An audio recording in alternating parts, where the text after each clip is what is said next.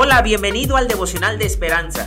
Creemos que en este tiempo Dios hablará a tu vida y que tú puedes hablar con Dios. Así que prepárate para un tiempo especial.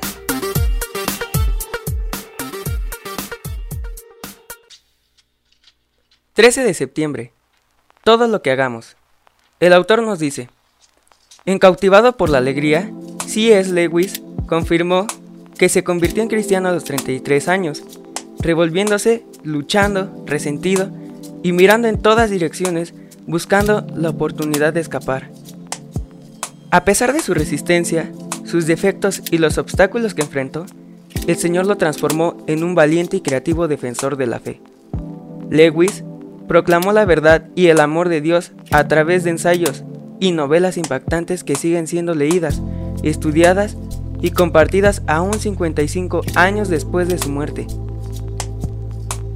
Su vida testimoniaba su creencia de que una persona nunca es demasiado vieja para convertir una meta o un sueño en una nueva ilusión.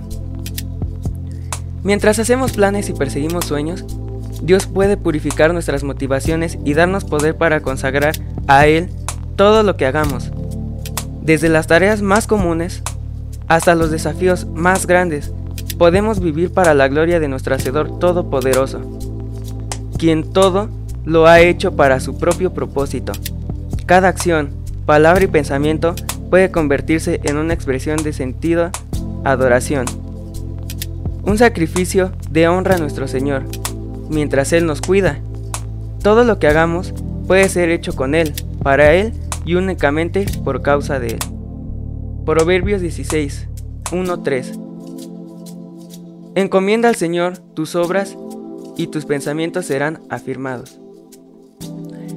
Nuestro devocional del día de hoy nos anima a que todo lo que hagamos lo hagamos para la gloria de Dios, que nuestros más grandes anhelos y sueños sean para Él. Así que oremos. Señor, te damos gracias por la gran oportunidad que nos das de poder cumplir nuestros más grandes sueños y anhelos. Queremos entregarte nuestras vidas y ser un sacrificio para ti. Te damos gracias. Amén.